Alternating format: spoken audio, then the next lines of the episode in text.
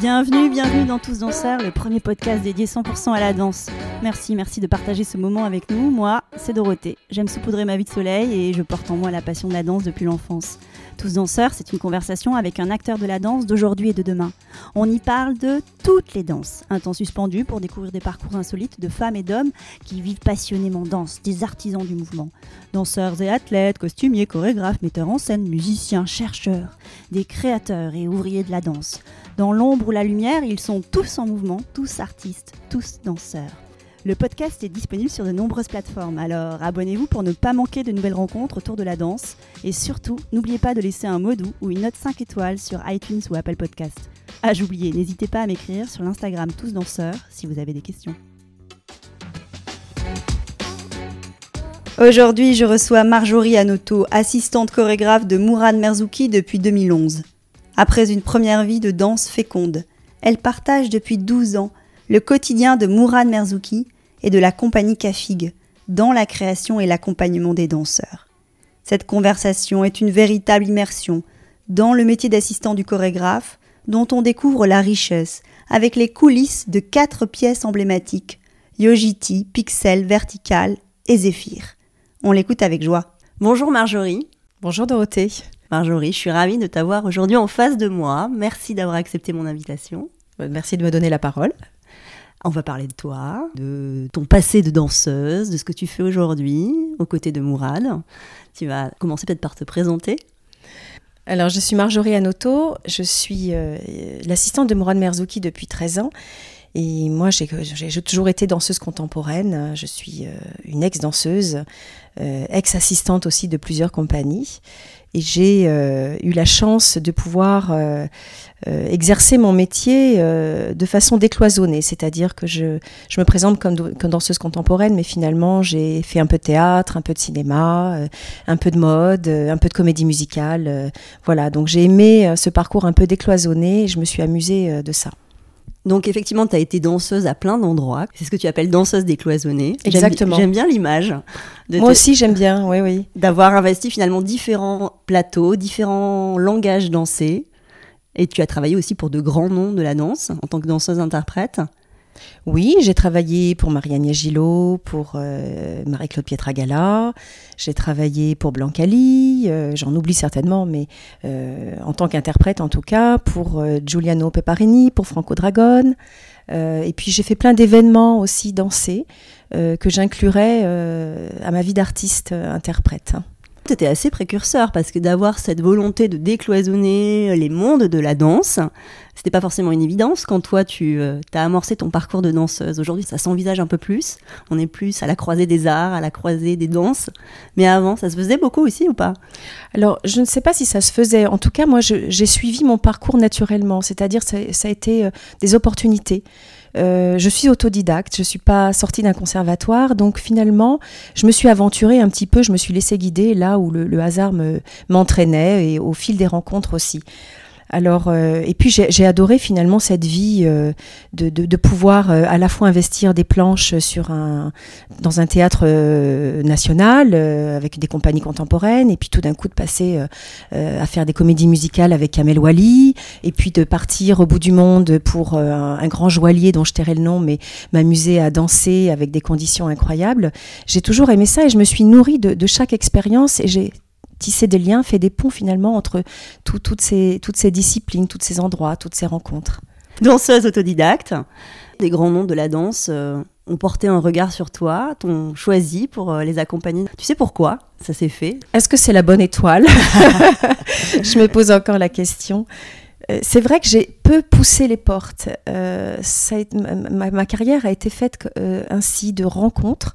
je me souviens par exemple pour la rencontre avec Marie-Claude Pietragala, je dansais au Théâtre National de Chaillot avec la compagnie Montalvo-Hervieux.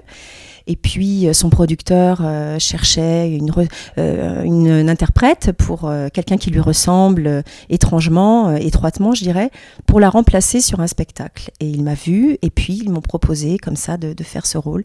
Voilà, donc ça a été des rencontres comme ça. Voilà, Marie-Agnès Gillot, c'est pareil. Je travaillais euh, euh, avec Kader Bellarbi à l'époque, qui me dit bah tiens, tu vas être un petit peu, parce qu'à l'époque j'avais des, des, capacités physiques un peu longélignes, des grandes jambes, etc. Tu es une grande danseuse. grande, ça c'est sûr, 1m72. Par la taille, c'est sûr. Et donc voilà, j'ai été amenée à rencontrer Marie-Agnès Gillot au bout du monde, au Qatar. On a fait ce, ce, petit bout de chemin ensemble, et puis on a sympathisé. Et puis euh, par la suite, elle m'a proposé d'intégrer sa compagnie en tant que danseuse, euh, où il y avait déjà deux autres danseurs euh, hip-hop. Donc ça a été génial. C'est vraiment des rencontres. Après, par, parfois, j'ai quand même passé des auditions. Hein. Je me souviens Pipping Tom, par exemple, Franck Chartier. J'avais trois mois dans mon planning où je me disais, tiens, que vais-je faire? Trois mois, c'était beaucoup à l'époque. J'étais vraiment surbookée. Je passais d'un projet à l'autre un peu. Et je me dis, tiens, il y a une audition. Alors j'avais menti un petit peu sur mon âge parce qu'il fallait avoir moins de 35 ans. À l'époque, j'avais 37 ans, je crois. et je me dis, vraiment, je rêve de, rencontrer Pipping Tom. C'était une compagnie, euh, pour moi, complètement insolite, euh, avec euh, un bagage contemporain, mais ce côté désarticulé, etc. J'avais très envie. Et j'y suis allée en montant sur mon âge. Et puis, puis voilà, ça a été bénéfique. je vous encourage pas à mentir. Hein, mais et, justement, par rapport à ce parcours d'autodidacte, avec un ancrage quand même dans la danse contemporaine, est-ce que tu crois que des danseurs aujourd'hui pourraient avoir un parcours identique au tien en étant autodidacte Je pense que oui. Je pense que c'est vrai que là euh, récemment j'ai reçu euh, dans le cadre de la compagnie CAFIC des danseurs issus de conservatoires. Alors c'est sûr que c'est une valeur sûre, hein. euh, mais, mais moi en tout cas en tant que employeur, j'accorde autant d'attention à des parcours qui sont euh, atypiques, c'est-à-dire des gens qui se sont formés autodidactes, mais dans la rue, euh, des gens qui sont venus sur le tard euh, à la danse, des parcours comme ça. Je crois qu'avec la volonté, on peut arriver à tout, oui. Alors, ton attention, elle va se porter sur quoi en tant qu'employeur? Eh bien, au côté atypique, justement, à l'identité du danseur, bien sûr à la technique par exemple, pour la dernière pièce, on, était très attentifs. On cherchait notamment des danseuses contemporaines avec une technique très euh, néoclassique, on va dire. Mais parfois, en audition, euh, l'identité du danseur euh, prime parfois sur, sur le reste. voilà. Donc, l'identité et la technique oui, bien sûr. Je dirais le parcours est important, mais au-delà de l'identité, c'est ce que dégage un danseur. Voilà, c'est ça, c'est son aura. Euh, s'il est au bout de la salle, un danseur peut avoir, euh, comment dire, une personnalité. Euh, en levant le petit doigt, on voit tout de suite si, si un danseur peut investir des planches et attirer le regard sans forcément passer par de la virtuosité. C'est ce que tu avais, toi, en tant que danseuse? Peut-être bien. Pour avoir attiré ses regards. En, tout cas, j'ai été très, longtemps complexée euh, de ne pas être issu d'un milieu plus académique, en tout cas d'une formation plus académique. Et puis je me souviens avoir eu une conversation avec José Montalvo euh, à l'époque de la première collaboration euh, avec lui et, Dominique Hervieux, c'était à l'époque de Le Jardin Yo-Yo Ito. Et puis il me disait, voilà, je voudrais que tu danses et que tu, fasses, que tu, fasses une phrase, que tu racontes ton parcours, toi, en tant que danseuse autodidacte. Je sais que tu as été mannequin longtemps.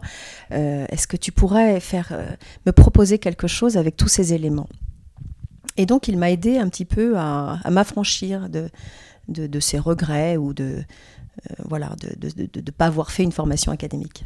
De mettre des mots et finalement de te réunir avec ton bagage. Exactement. Et puis de renouer, voilà, effectivement, avec ce que j'étais, mon identité, mon parcours aussi atypique, et d'en faire une force. Alors, on va quand même parler de la genèse, la danse. Comment elle est venue à toi? Depuis toute petite, euh, j'avais envie, je dansais à la maison, j'organisais des spectacles, j'avais, je me souviens, un trapèze dans mon jardin. Et avec les petites voisines et mes copines, j'étais toujours en train d'organiser des spectacles pour mes parents, pour la famille, etc. Donc j'ai toujours eu envie d'aller de, de, vers cet art. Et puis, naturellement, mes parents, suite à cette demande, m'ont inscrit dans une petite école de banlieue et où j'ai progressé petit à petit pour, euh, pour continuer et un jour euh, rencontrer euh, des gens qui m'ont un petit peu dirigé pour passer certaines auditions et m'accueillir dans leur compagnie. Mais quand tu te dis autodidacte, tu t'es formé quand même à plein d'endroits auprès de plein de pédagogues, tu t'es nourri finalement de, de différents enseignements. Exactement. Donc, je suis restée dans cette école jusqu'à 20 ans. Puis ensuite, j'ai intégré une jeune compagnie amateur dans les Yvelines. Et jusqu'à rencontrer un jour Peter Goss, qui euh, me dit euh, un jour lors d'un stage, tu sais, maintenant il faudrait vraiment que tu, tu prennes une décision parce que tu, as les bagages et il faudrait vraiment que tu, que tu passes une audition et que tu ailles voir un petit peu ailleurs. À l'époque, j'accompagnais, j'étais dans la compagnie de Wayne Barbast en Bretagne. Et donc, j'ai écouté sa voix et j'ai suivi ses conseils et j'ai commencé à passer euh, une audition pour Wayne Barbast et puis ensuite pour euh, Montalvo Hervieux, la compagnie. Et, et de fil en aiguille, voilà, j'ai fait toutes ces rencontres par la suite. Et qu'est-ce qu'elle te permettait, la danse? Je dirais que c'est un cliché ce que je vais répondre, mais de m'exprimer tout simplement. J'étais une, jeune fille assez timide et qui avait un, gabarit. On parlait de, taille tout à l'heure, mais c'est vrai que je, suis grande, j'étais longéligne. Et finalement, c'était pas toujours évident à porter euh, cette grande taille, euh, cette, euh, une tête de plus parmi mes camarades. Et je pense que la danse me permettait de, de m'exprimer à travers des contraintes, tout simplement. Dans un cadre dans un cadre. Maîtrisé. Maîtrisé. Voilà. Puis toute cette sensualité de, la danse, je veux dire, on est habité quand on danse. Donc euh, finalement, c'est se mettre à nu, c'est interpréter un rôle, mais qui est le sien finalement quelque part. Et tu te revendiques de la danse contemporaine?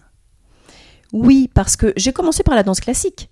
Mais euh, encore aujourd'hui, euh, j'ai ce réflexe de dire je ne suis pas danseuse classique. Pourtant, j'ai mis les pointes, j'ai dansé avec Marianne Gillot, j'ai dansé pas du répertoire classique. Et d'ailleurs, je, voilà, je crois que c'est ça. Je ne serais pas capable aujourd'hui de danser un répertoire classique, purement classique. Néoclassique, oui, à l'époque, je m'amusais avec les pointes à, partir dans tous les sens. Mais je crois que c'est pour ça que je dis que je suis une danseuse contemporaine.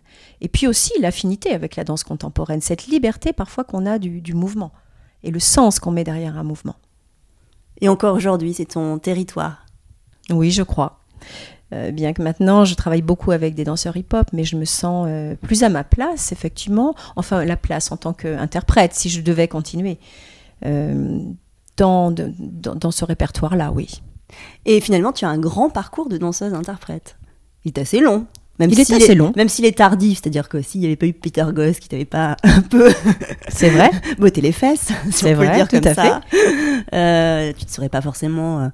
tu pas forcément choisi cette voie-là pas forcément, parce que mon père voulait absolument que je, fasse un MBA, que je parte aux États-Unis. J'ai une maîtrise de langues étrangères appliquées et mon père particulièrement s'imaginait que euh, le métier de danseur, ça, ne pouvait pas exister et perdurer. Donc euh, il voulait absolument, euh, au début, quand je lui ai dit, écoute, je vais arrêter mes études suite à ma maîtrise, vraiment, il était très triste. Il a essayé de même de, me faire changer d'avis. Et voilà, j'étais tenace et je, je sentais qu'il y avait une voie qui s'ouvrait à moi. J'étais extrêmement confiante je sais pas comment dire, je savais que naturellement j'allais aller vers la danse et que j'allais en faire une carrière.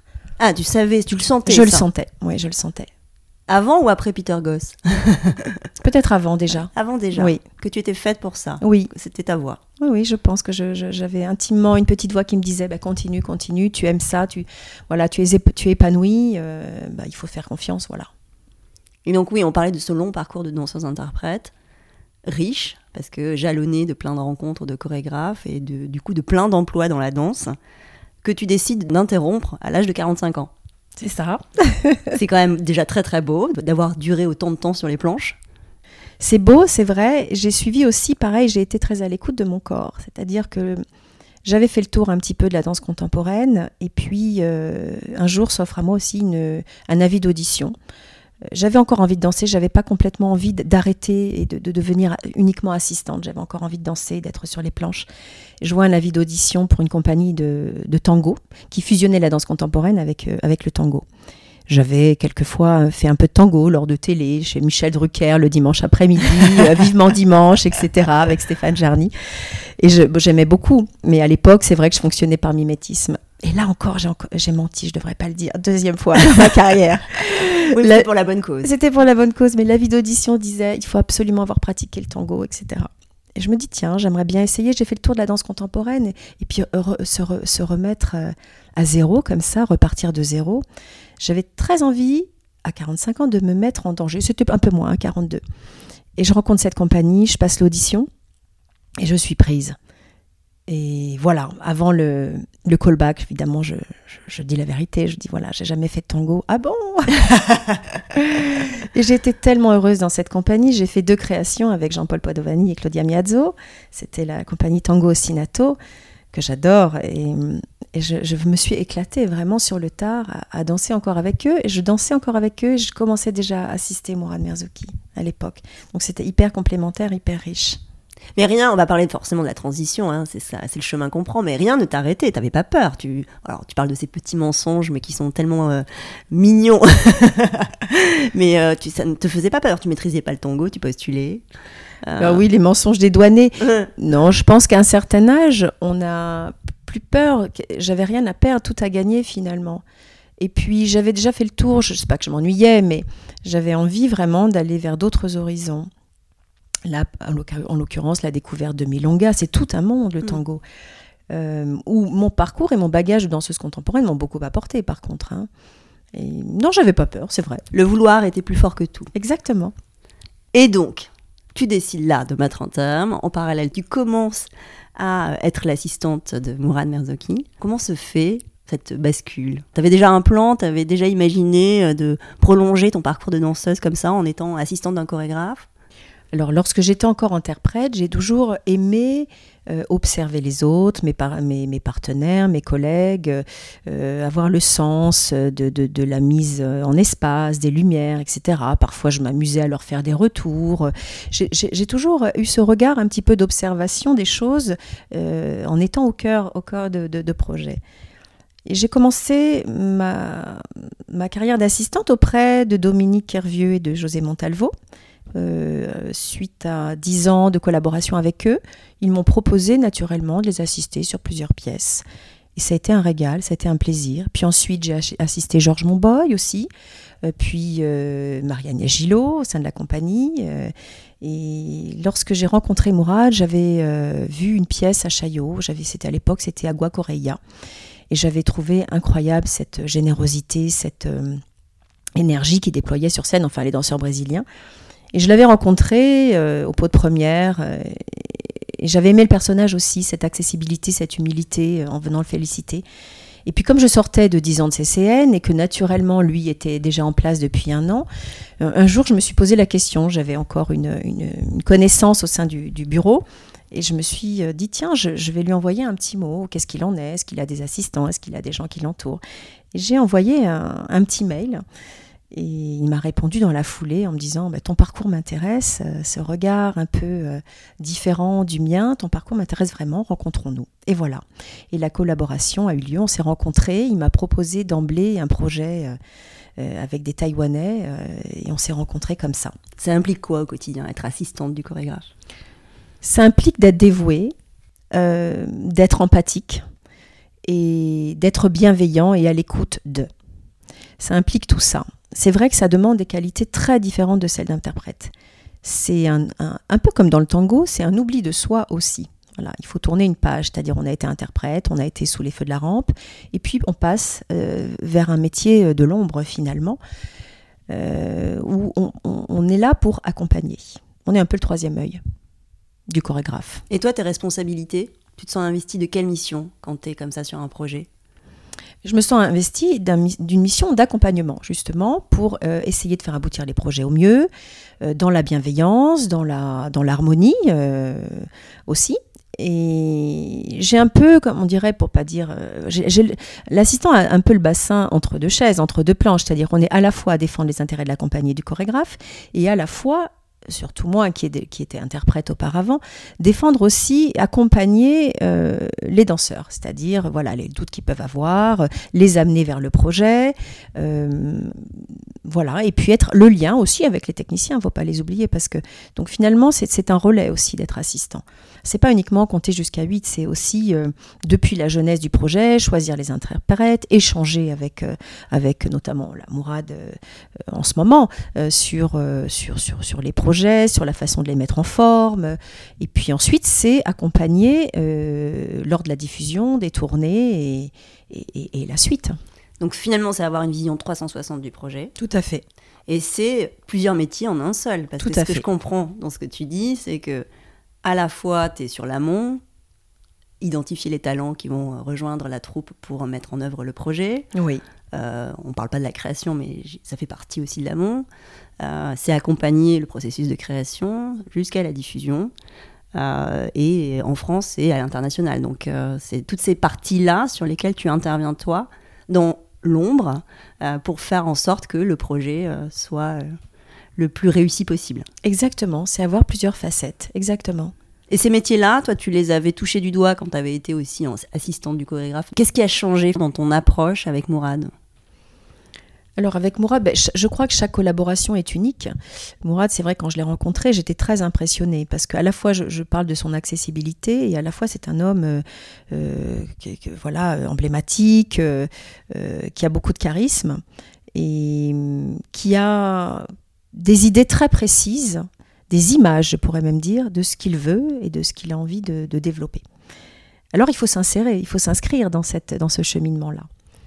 Et maintenant, ça fait 13 ans, hein, 12 ans qu'on collabore ensemble. Il y a une confiance qui s'est installée, mais c'est vrai que les, premiers rendez-vous, euh, les, premiers, les premiers moments de collaboration, je me souviens tâtonner, je me disais, bon voilà, il faut, faut trouver sa place tout simplement. Euh, Mourad est quelqu'un d'exigeant et qui a, qui, a, qui a, des idées, euh, vraiment, euh, c'est un génie, il est visionnaire, il a, il a des idées en tête, et en général, il arrive toujours à ses fins et à, les, à les réaliser. Et tu sais pourquoi le binôme que tu constitues avec Mourad fonctionne si bien? Il fonctionne parce que je crois qu'au départ, nous sommes foncièrement différents. Et c'est vrai, quand on s'est rencontrés, il m'a d'emblée posé la question que pourrais-tu m'apporter? Et c'est justement ce, que je, ce regard croisé, c'est-à-dire moi avec mon bagage de danseuse contemporaine, lui venant du hip-hop, euh, moi j'avais quand même croisé des gens euh, qui venaient de, comment dire d'académies, d'institutions de la danse, et je pouvais lui apporter cet autre regard, euh, cette complémentarité ou bien même parfois cette opposition parce qu'on n'est pas toujours d'accord avec Mourad et avec euh, voilà il me laisse m'exprimer on s'exprime et, je crois que c'est riche c'est fructueux parce qu'on n'est pas d'accord justement sur les choses et parfois ça change la façon de de, de, de, comment dire de construire les choses ou, euh, le, résultat des choses. Et sur la durée tu dis que les relations forcément sont euh, plus facile parce que la confiance est établie, que vous connaissez de mieux en mieux, puis vous savez exactement ce que vous pouvez vous apporter. Tu vois qu'il y a des choses qui ont changé ou pas? Qui ont changé ou qui Non, qui ont. Est-ce qu'il y a des choses qui ont changé sur euh, la manière de collaborer sur un projet? Oui, alors ce qui a été génial avec Mourad, c'est qu'il m'a laissé prendre ma place. Il ne m'a jamais fait une liste en, en me disant tiens, pour moi une assistante, c'est ça, voilà, etc. Et petit à petit, j'ai pris ma place. Et, c'est devenu tellement naturel notre collaboration, euh, effectivement, euh, moi j'arrive à devancer maintenant ces euh, demandes. bien sûr, je le consulte constamment, mais parfois quand je n'arrive pas, que je suis au bout du monde, qu'on a un décalage horaire et que je dois prendre des décisions importantes, je me dis, je pense à sa place, j'ose penser à sa place. Je me dis, il, ferait comme ça, voilà. Et, lui me fait confiance et me demande pas de, retour forcément maintenant. C'est vraiment, c'est vraiment une, belle relation, fructueuse et voilà, j'espère qu'elle durera le plus longtemps possible. Et toi, qu'est-ce qui te passionne dans ce rôle-là? C'est d'être la complémentarité. C'est toujours plus facile de voir ce qui ne va pas chez les autres, euh, dans un mode de fonctionnement, quand on est un petit peu extérieur. On est au cœur, au cœur du sujet, mais on est moins exposé. Donc finalement, on, est moins, on a moins les sens à fleur de peau, etc. On se, dit, euh, euh, voilà, il faut oser. On, on, porte, on porte le projet, mais différemment, avec un peu plus de recul. Et finalement, ça me convient très bien maintenant d'être dans l'ombre.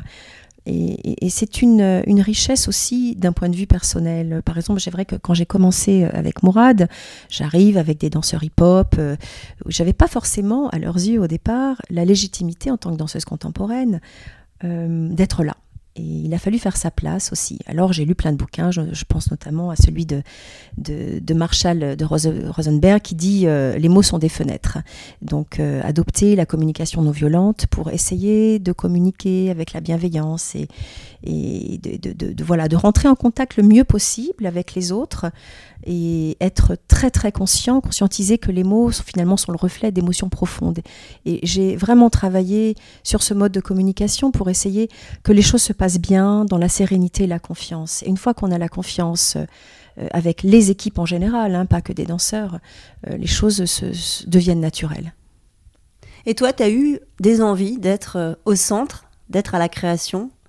Alors je l'ai été, peut-être moins exposée évidemment que Mourad Merzouki, mais avant de le rencontrer, je menais des projets plutôt dans le monde l'événementiel. Je travaillais avec plusieurs producteurs. Donc j'ai déjà fait ça, j'ai déjà chorégraphié le défilé du prêt-à-porter Porte de Versailles, différents événements, les 20 ans d'eux, etc.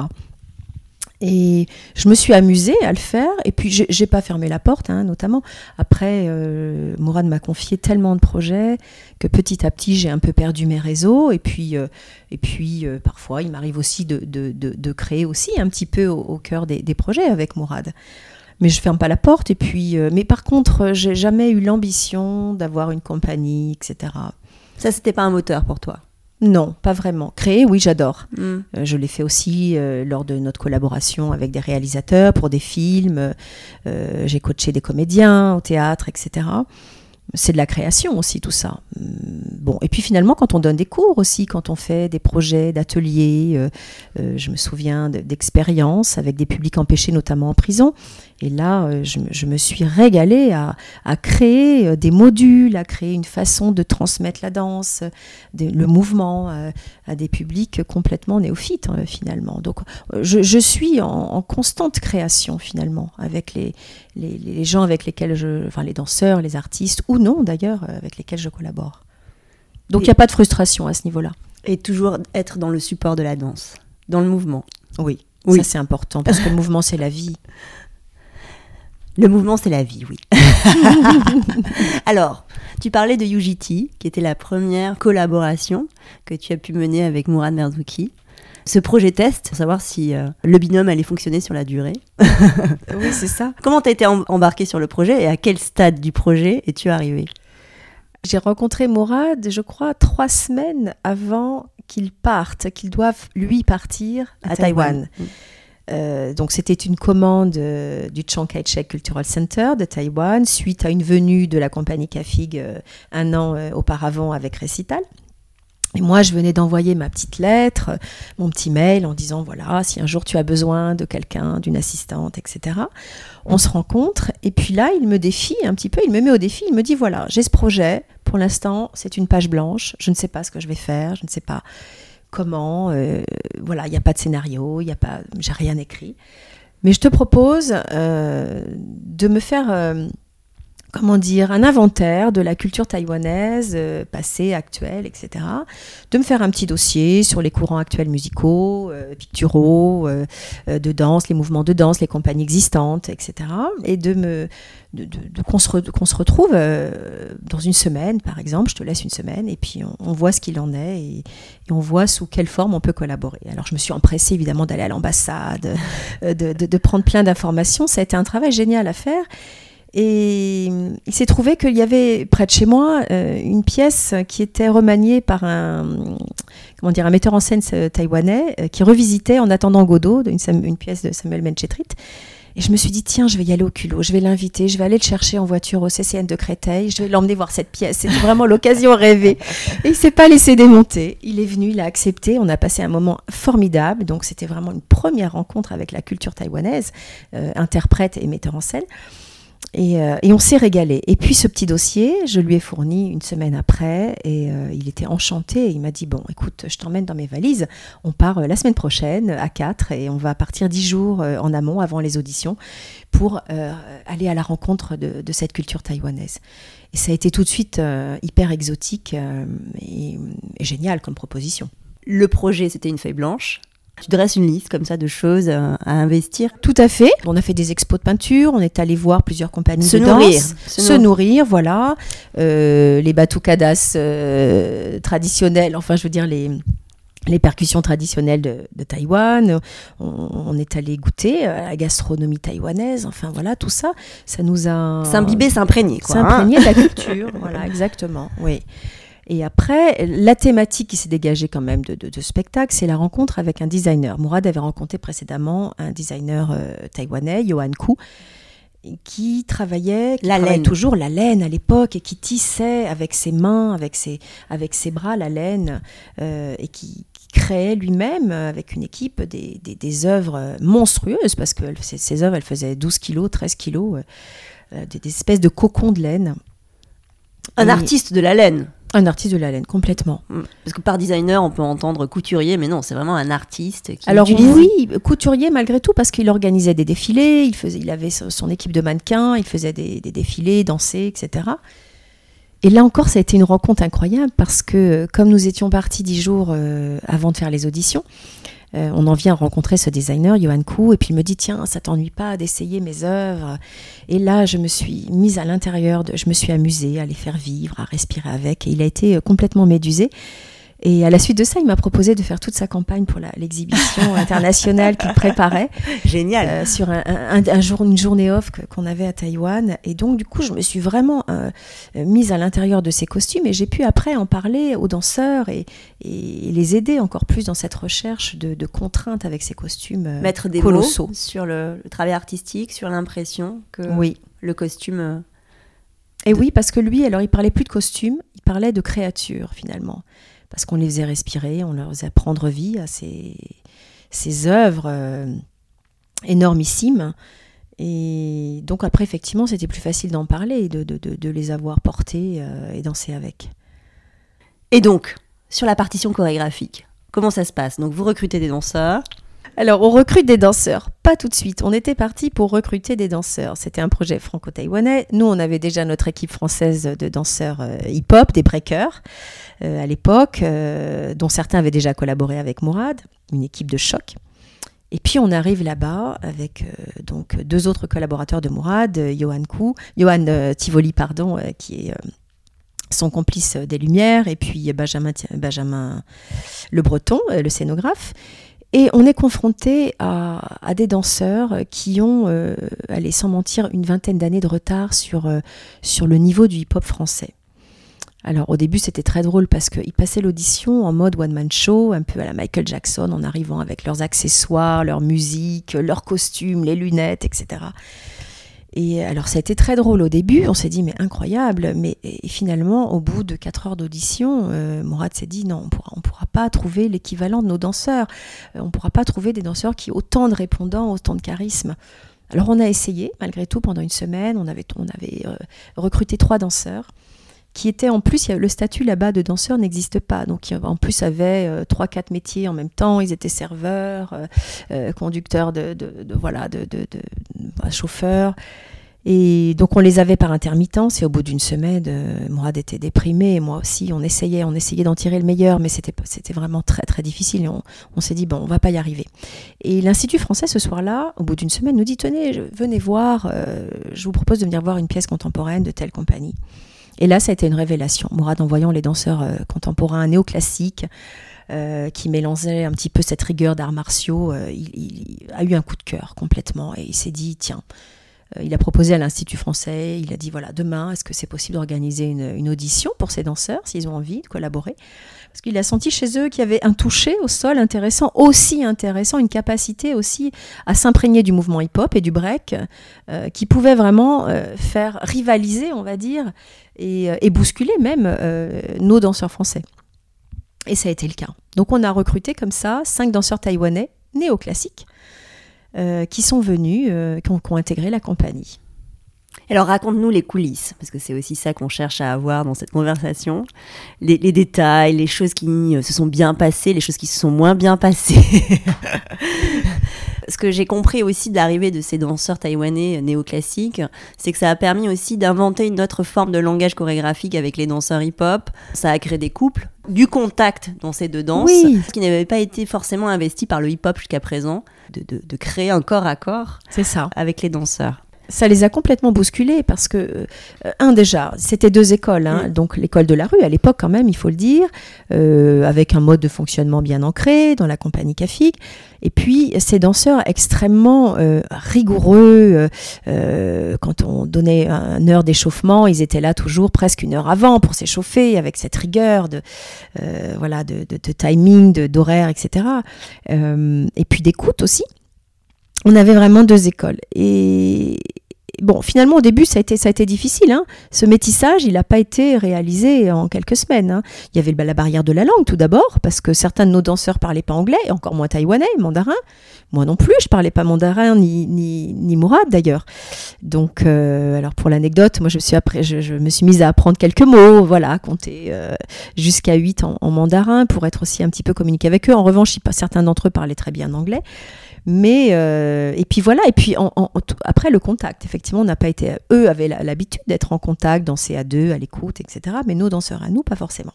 Donc ça a été euh, une bousculade finalement euh, dans les deux sens. Hein. Et donc ça a été fructueux. Mais le, le, le métissage s'est pas fait d'emblée. Et toi personnellement, qu'as-tu découvert sur ce projet? Alors j'ai découvert que c'était possible, euh, comment dire, la, rencontre avec l'autre, au sens propre comme au sens figuré, et qu'on pouvait, grâce à la danse et au corps, euh, comment dire, euh, détruire toutes ces barrières qui, étaient là et qui semblaient être quand même des, barrières assez hautes hein, au départ. voilà, avec le langage du corps, finalement, on peut, on peut rencontrer l'autre aisément. Euh, parfois, il n'y avait pas besoin de mots, pas besoin de paroles, il suffisait de montrer, de, se comprendre. Et puis, petit à petit, ça a été organique, hein, comme d'ailleurs, c'est, le yojiti, ça veut dire organique en, mandarin. Et, euh, et, puis, finalement, ça a été une expérience euh, incroyable. des deux côtés d'ailleurs. Hein. je crois qu'il y a eu vraiment des échanges qui se sont produits de matière, de, de voilà, d'énergie, etc., qui ont, qui ont vraiment eu lieu. Et donc ce spectacle, vous l'avez monté en combien de temps? On l'a monté en 11 semaines, 12 semaines, je crois. Sur place? Alors sur place, on a eu plusieurs sessions de travail à Taïwan, on est allé deux, trois fois là-bas, et puis eux, les danseurs taïwanais, sont venus également en France.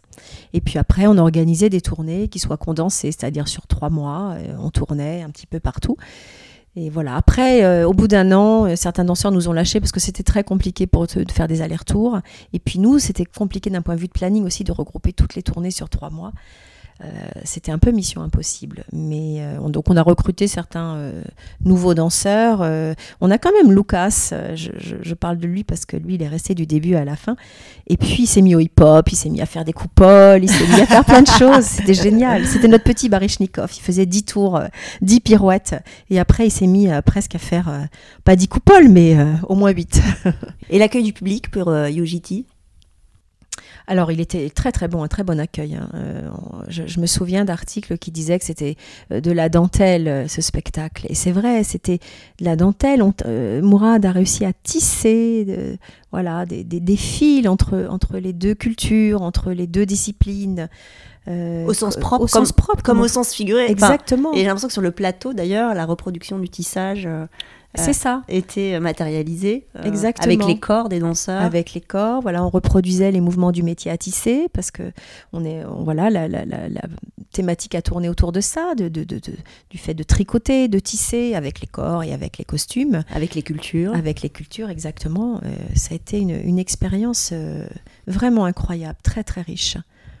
Et, au final, moi, je regrette encore, et, d'ailleurs le cast euh, aussi, de ne pas continuer à tourner cette pièce. Euh, bon, peut-être qu'un jour on la reprendra. En tout cas, là, on va reprendre des extraits pour la fin de mandat de, de Mourad Merzouki. Super. On, reprend quelques extraits. Alors, pas avec le cast original, mais euh, voilà. pour Calypso Pour Calypso, exactement. On va se régaler à, à replonger dans l'univers de Yojiti.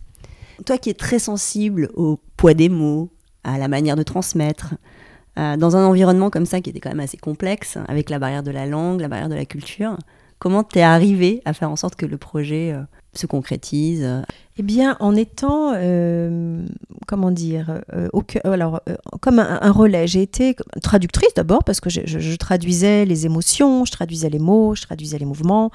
ça a commencé comme ça. Au départ, j'étais entre. Et puis petit à petit, j'ai glissé euh, à l'extérieur pour euh, euh, les laisser communiquer entre eux. Je, me souviens très bien d'un des danseurs, que je n'aimerais pas, qui passait toujours par moi pour traduire. Qui comprenait finalement petit à petit l'anglais, etc., mais qui, avait toujours ce besoin je sais pas, je pense que c'était de la pudeur de passer par moi pour dire, tu peux lui dire ça. lorsqu'on était dans un, une surface d'un mètre carré ensemble tous les trois. Et je disais tout petit à petit, je disais, ben, je crois que c'est mieux que tu lui dises toi-même avec tes mots, avec tes mains, avec ton corps.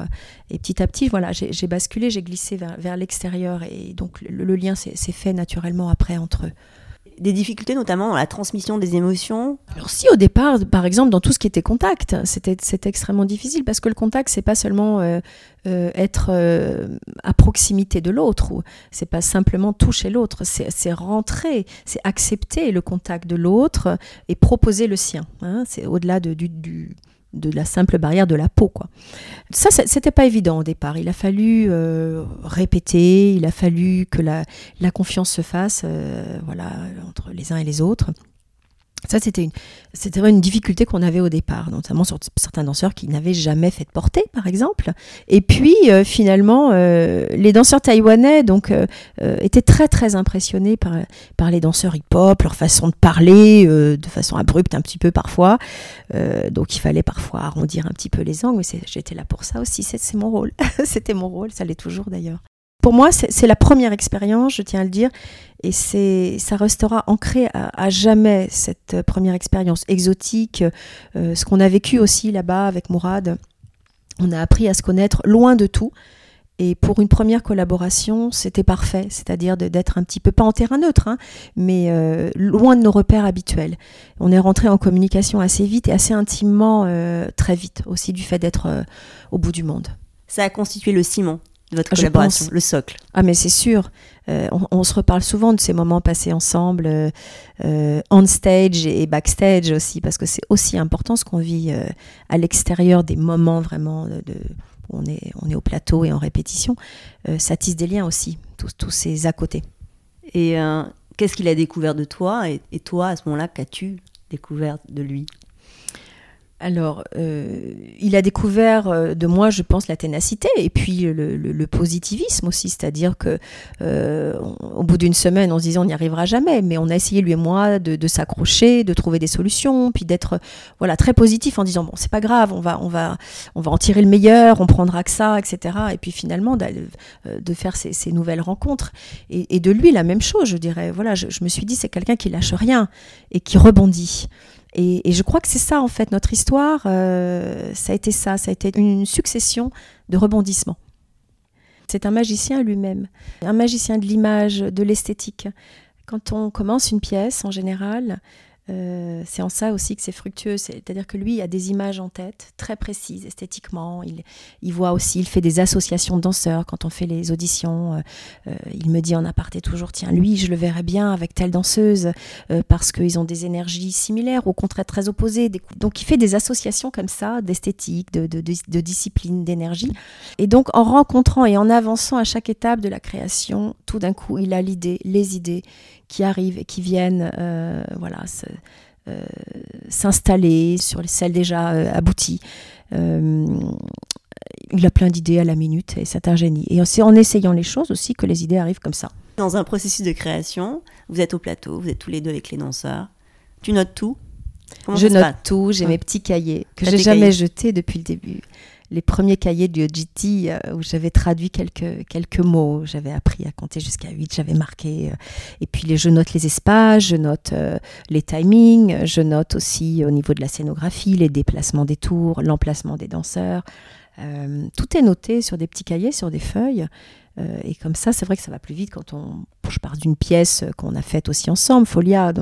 Donc tout est noté, chaque déplacement de danseur est noté, le, euh, la mise en es- le- les positions des danseurs, de, la scénographie, euh, le nombre de, de ballons, euh, à quel endroit, etc. Tu t'es constitué une manière d'écrire la danse sur la durée? Oui, je fais des petits dessins. Hmm Oui, alors je, je sais pas, j'ai jamais montré à une, à une notatrice, hein, mais j'ai mes petits dessins, puis j'écris aussi beaucoup. Je, voilà, des timing codes évidemment, et puis j'écris. Au-delà des dessins, j'écris. Voilà. Et c'est des choses que tu partages avec Mourad ou c'est ton, euh, c'est ta matière à toi C'est ma matière à moi. que tu constitues? Non, je crois qu'il a jamais eu un, un regard sur mes notes. Euh, moi, j'en ai sur les siennes parfois, je les photocopie, euh, parce que lui aussi fait des petits schémas comme des storyboards, ça c'est intéressant. Et ça m'aide beaucoup, moi, après, à faire le lien avec les, pour faire les transitions, par exemple, d'un tableau à l'autre. C'est assez magique. De... J'ai d'ailleurs imprimé des, des storyboards qu'il avait fait. Et parfois, m'en je m'en inspire aussi. Je demande aussi des plans de, de scénographie et de lumière. Euh, comme ça, je sais aussi les, euh, les top lumières euh, qui vont être des tops pour les danseurs. euh.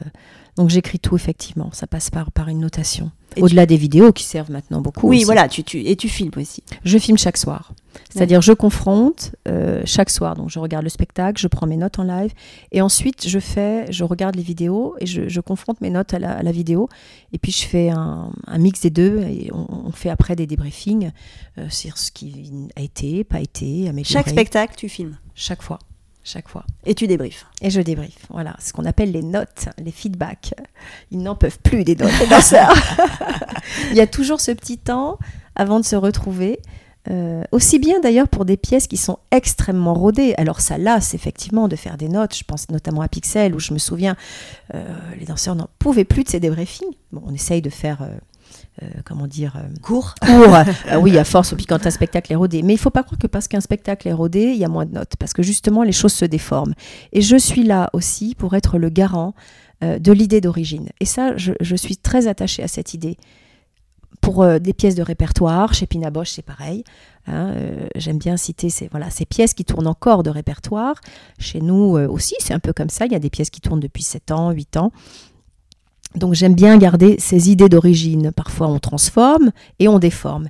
Et je suis là aussi pour ça. Souvenez-vous, d'ailleurs, parfois je me replonge avec les danseurs dans les vidéos d'origine en disant Regardez comme ça a été déformé. Ça, c'était le propos d'origine. Il faut le garder. Voilà, c'est l'écriture d'origine. Tu la garantes. Ah oui, c'est important.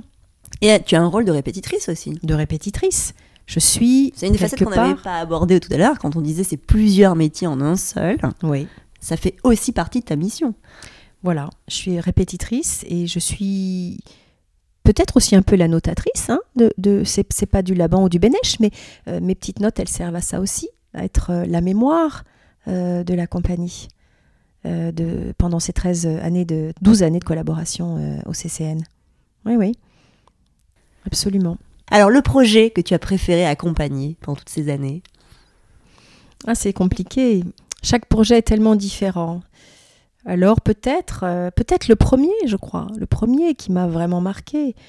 Euh, je me suis régalée sur tous les projets avec euh, tout, toutes les, les, les, joies, les peines qu'on a traversées, les difficultés et puis les osmoses aussi d'équipe.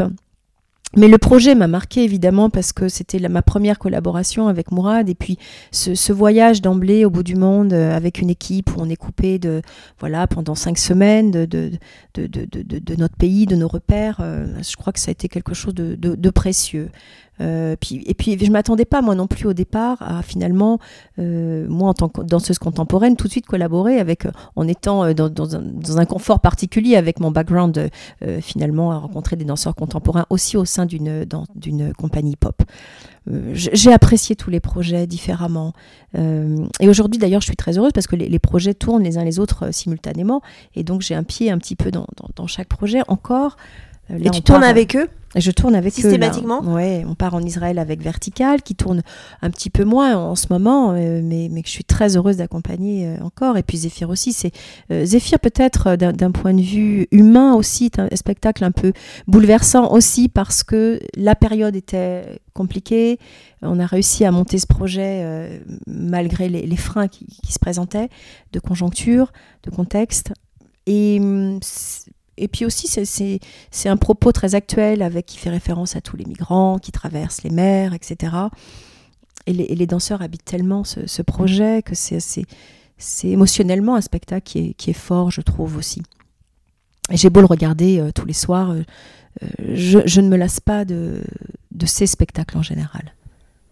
Et on a parlé de magie, on a quand même aussi cette volonté à chaque fois d'apporter une petite révolution de sublimer différemment. Donc, euh, collaboration artistique, euh, éléments euh, hypnotiques qui apportent de la performance sur le plateau. À chaque fois, il y a cette volonté quand même qui, qui drive le projet. Oui. Mourad est imprévisible de toute façon. Et je ne sais pas si c'est quelque chose qu'il cultive intentionnellement, consciemment. Je suis pas sûre. C'est-à-dire que euh, à chaque fois, il nous dit je suis attendu là. c'est une pression qui se donne. Ah ou... oui, oui, oui, oui, c'est une pression. Ouais, ouais, il faut pas se le cacher. Donc je suis attendu là, donc je vais aller ailleurs.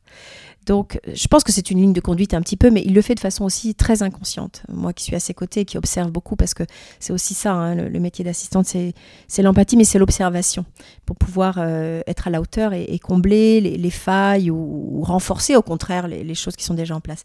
Donc, je pense que pas c'est pas intentionnel, mais euh, dans, dans, sa volonté quand même de toujours amener la danse hip-hop et le corps du danseur hip-hop ailleurs. Euh, il se dit, bon, voilà, qu'est-ce que je peux... euh, avec qui je peux collaborer euh, sous quelle forme, euh, que ce soit au niveau bon scénographique, non parce que il a a son complice depuis euh, 20 ans maintenant, mais par exemple avec les, collaborateurs de les compositeurs, par exemple là on est on est avec Armand Amar depuis des années, bon peut-être que la prochaine pièce, je, ne livre rien aujourd'hui, mais je pense qu'aussi que on a collaboré récemment avec Tilassine aussi sur un projet qui va sortir, et puis je pense qu'il y a des volontés aussi de voilà, ça, ça ouvre d'autres espaces, hein, euh, ça ouvre le champ des possibles de collaborer, euh, de multiplier les collaborations. Et toi, tu alimentes la machine à rêve? Tu donnes des défis à Mourad? Ben, Quand il me lance une idée, pas plus tard qu'hier soir, on a eu une, euh, un échange sur un projet futur, enfin un futur laboratoire. Et donc, euh, oui, je rebondis sur ces idées. Je rebondis, et puis je, je- je- quand, dès qu'il lance une idée, je me dis, tiens, je vais faire des recherches, et peut-être que je, vais essayer de lui amener aussi, euh, d'al- d'aller dans ce qu'il demande, et puis de lui, amener peut-être des propositions euh, surprenantes, euh, pourquoi pas. Donc c'est un dialogue que vous construisez là depuis maintenant plus de 12 ans? 12 ans, exactement. Oui, c'est un dialogue. Et je pense qu'on on, on aime bien se surprendre mutuellement. Moi, en tout cas, moi, je me fais pla- je, me surprends à essayer de le surprendre. Je me dis, tiens, il propose ça, euh, il tend une perche. euh, voilà, je vais essayer de, de la saisir et peut-être pas de l'amener ailleurs, mais en tout cas d'aller dans son sens, ça c'est sûr, de transcender et d'aller en- encore plus loin peut-être. Magnifique. Et alors, des rêves de danse T'en as toujours? Eh bien oui, curieusement, je me disais récemment, j'ai eu des problèmes de genoux, comme beaucoup de danseurs, euh, voilà, de ligaments.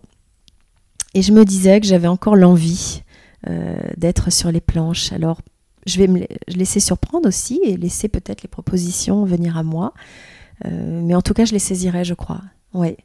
Je les saisirai parce que j'ai- pas raccroché complètement encore. Tu danses toujours? Alors, jusqu'à l'année dernière, je prenais encore des cours, mes cours de classique euh, chez Wine Buyers. Ah, très bien. C'est mon maître absolu. J'adore ses cours parce qu'il y a une liberté de mouvement chez lui. Donc, on, on croise beaucoup de professionnels. Les cours sont accompagnés au, au piano avec un pianiste en live. Mais je vais y retourner déjà. Je vais commencer par là. Et puis, euh, oui, je rêve d'un projet où euh, je pourrais, euh, différemment évidemment, parce qu'aujourd'hui j'ai 50 ans, donc, euh, mais j'ai pas complètement raccroché. Je, sens que je peux encore euh, exprimer des choses différemment, évidemment en canalisant hein, mes, disponibilités techniques, physiques. Mais oui, je crois que ça me ferait plaisir. Si... Voilà, donc je tends une perche. Hein. C'est un appel à projet. Amateurs. Est-ce que tu as tendu la, per- la perche à Mourad? Alors non, c'est lui qui me l'a tendu à plusieurs reprises. Il m'a dit mais tu pourrais pas remplacer telle danseuse ou je me souviens au moment de Folia dans la création. Il me dit tiens euh, si tu pouvais euh, créer avec un tel danseur, te mettre en binôme, créer des petites choses. Je l'ai fait. Je me suis pliée à, euh, à cette euh, volonté de sa part. Euh, je me suis amusée de ça. Et puis après très vite je me suis rendu compte qu'on ne pouvait pas être à l'intérieur et à l'extérieur. C'est trop compliqué. Donc j'ai préféré rester à l'extérieur. Mais il m'est arrivé bon voilà de, faire des petites, euh, des petites pastilles comme ça, de, m'insérer dans un tableau. euh, récemment aussi, je l'ai fait avec plaisir. euh, mais, mais je préfère rester à l'extérieur. Donc, rester à l'extérieur avec Mourad, en tout cas dans ton rôle d'assistant de chorégraphe, Oui, exactement. et, euh, être ouverte aussi à d'autres projets Et pourquoi pas voilà. de danse, de re-ressentir la danse euh, dans ton corps sur un plateau. Exactement, exactement. Parce qu'on n'a pas dit ce que permettait la danse. Ben, je crois que c'est un exutoire. euh, parfois, c'est pas, il faut pas le penser forcément comme une thérapie, mais je crois pas qu'on vient à la danse par hasard. Je pense que quelque part, dans tous les arts en général, moi je crois, je crois au bienfait d'ailleurs de, la danse thérapie. hein, euh, donc peut-être que inconsciemment, je suis venue à la danse euh, parce que j'avais des choses à régler ou des, voilà. Mais puis, c'est aussi, c'est très égoïste de d'aimer danser, d'aimer sentir son corps bouger, de voilà, d'aimer être dans dans de la sensualité, dans de la technicité, de la virtuosité, et puis, euh, et puis sentir ce que ça peut provoquer euh, chez l'autre, euh, chez l'autre le partenaire, et puis le public aussi. La suite avec Mourad, comment tu l'imagines? Dans un prolongement de toutes ces années, c'est un peu une énigme pour l'instant, hein, parce qu'on ne sait pas trop euh, comment on va se passer la suite. Il y aura une, su- une suite, c'est sûr. Je vais continuer à l'accompagner, ça c'est une volonté que j'ai. Euh, Est-ce que je vais l'accompagner de la même façon, différemment Euh, Surprise. Surprise. On finit avec un petit quiz Ça marche Ça va Allez, on y va. Une pièce de Mourad, Yojiti. un chorégraphe, Pina Bausch. Un endroit pour répéter. Chez moi. Et une scène. Une scène. Toi qui as qui a couru le monde entier pour. euh. Alors, je me souviens d'une scène qui m'a marquée, c'est le, théâtre de la ville à Paris. Et le jour de la première, j'étais terrorisée, c'est-à-dire avoir ce public, au, cette scène mythique euh, en tant qu'interprète et être au pied du mur, parce que c'est une scène qui est, qui est particulière. hein. Le, le plateau est en bas et c'est un gradin qui s'élève très haut. J'ai été très, très impressionnée, euh, jusqu'à même une perte euh, d'audition euh, ce- ce- le jour de la première là-bas. Donc, cette scène m'avait impressionnée, ouais. Une musique. Tilassine peut-être euh, euh, Chaman de Tilassine. Et toi, ce que tu aimes écouter, c'est Tilacine aussi? J'aime beaucoup, ouais. Je trouve que c'est assez éclectique et puis j'aime j'aime l'idée de, de, de ces compositions autour de voyages, autour de rencontres. J'aime bien la, manière dont il compose. Il nous plonge tout de suite dans un univers et un voyage euh, au fil de ses rencontres à lui. On est immergé complètement tout de suite. Une tenue pour danser Un vieux jogging. Et un spectacle en dehors du répertoire de Mourad, tu peux quand même euh, en parler, qui t'a marqué. Ah bah, Contact Off euh, de, de Pina Bausch, toutes les pièces de Pina Bausch m'ont marqué parce que, parce que voilà, euh, j'aime, la façon dont elle met en scène la femme en général. Elle la met sur un piédestal et à la fois, et à la fois parfois dans des, situations assez incroyables. Euh, j'aime toutes les pièces de Pina Bausch. Et finalement, une vie de danse? Une vie de danse, euh, bah, la mienne. Je suis très heureuse d'avoir accompli euh, tous ces projets et d'être passée par toutes, toutes ces, ces expériences de vie, de danseuse, de femme aussi, parce que euh, les deux sont étroitement liés, le- le- ma vie de femme et ma vie de danseuse. Elles ne font qu'une vie, finalement. Et la suite est à inventer et il reste plein de belles choses à faire. À écrire, j'espère À écrire, J'espère à danser. C'est ce que je te souhaite. Sûrement. je te serai redevable. hein. Un grand merci, Marjorie, pour ce moment avec toi. C'était un bonheur également partagé, Dorothée. Merci de m'avoir donné la parole. Merci pour ton écoute et ta simplicité euh, d'accueil et d'écoute. Oui. Merci à toi. Ciao, ciao. Ciao. Ciao. Si vous souhaitez prolonger le moment avec Marjorie, trois bonus sonores sont disponibles dans le podcast Tous Danseurs pour découvrir les coulisses de Pixel, Vertical et Zephyr. Voilà, clap de fin. À très vite pour refaire danser les mots ensemble le temps d'une conversation. Merci d'avoir passé ce moment avec nous et n'oubliez pas, nous sommes tous danseurs. Le podcast est disponible sur de nombreuses plateformes, alors abonnez-vous pour ne pas manquer de nouvelles rencontres autour de la danse. Et surtout, n'oubliez pas de laisser un doux ou une note 5 étoiles sur iTunes ou Apple Podcast. Ah, j'oubliais, n'hésitez pas à m'écrire sur l'Instagram Tous Danseurs si vous avez des questions.